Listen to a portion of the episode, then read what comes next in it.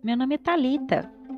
Neste podcast, temos como tema a importância das teorias construtivismo e socio-interacionismo para a concepção contemporânea de infância. Hoje, entendemos que a infância é o período de desenvolvimento moral, intelectual, biológico e psicológico da criança. Mas nossa concepção sobre isso nem sempre foi assim. Ao pesquisarmos a respeito, percebemos que em séculos passados a palavra ou mesmo conceito de infância não existia. As crianças eram vistas como adultas e desempenhavam o papel de trabalhadoras. Nos primórdios, até mesmo tinham treinamentos para participar em guerras. Houve também uma época em que elas eram vistas como meros bibelôs. A noção de infância como conhecemos, surge apenas na ascensão da burguesia no fim do século XVIII, com a adesão da responsabilidade da educação dos filhos pelas próprias famílias burguesas e do resguardo da vida familiar. Mas ainda assim, as crianças eram vistas como seres frágeis e ignorantes que dependiam dos pais para a socialização. Contudo, a maior contribuição para a sensibilização da infância em nossos dias são os estudos de Piaget e Vygotsky. Ambos consideraram o potencial do aprendizado, criatividade e curiosidade das crianças. Piaget, a partir de sua teoria de construtivismo, explica a origem do conhecimento e o relaciona à neurofisiologia, à orgânica, à genética e ao meio. Através da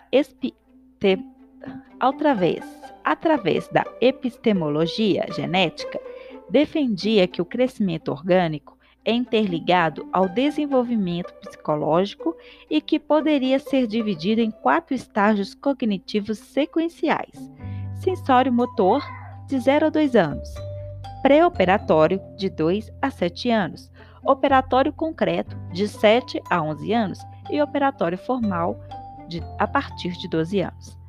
Vygotsky, com sua teoria de sociointeracionismo, defendia que a aprendizagem é fruto da interação humana na sociedade. Com seu conceito de zona de desenvolvimento proximal, explica que a aprendizagem da criança ocorre entre quando ela está sozinha com a sua própria percepção e quando ela está sob o auxílio de outra pessoa. Enfim, a contribuição destes dois estudiosos é imprescindível para atuais propostas pedagógicas educacionais infantis, pois, mediante a concepção de cada um deles sobre o desenvolvimento das crianças, foram feitas estratégias para a aprendizagem dos pequenos. Piaget promoveu a escola ativa, considerando o estágio que o aluno se encontra, ou seja, a capacidade desse aluno para incitá-lo a aprender com suas próprias tentativas e pensamento e assim garanti-lo autonomia. Já Vygotsky influenciou a escola a contribuir, juntamente com o aluno, na participação dos, do mundo social para desenvolver internamente a individualidade.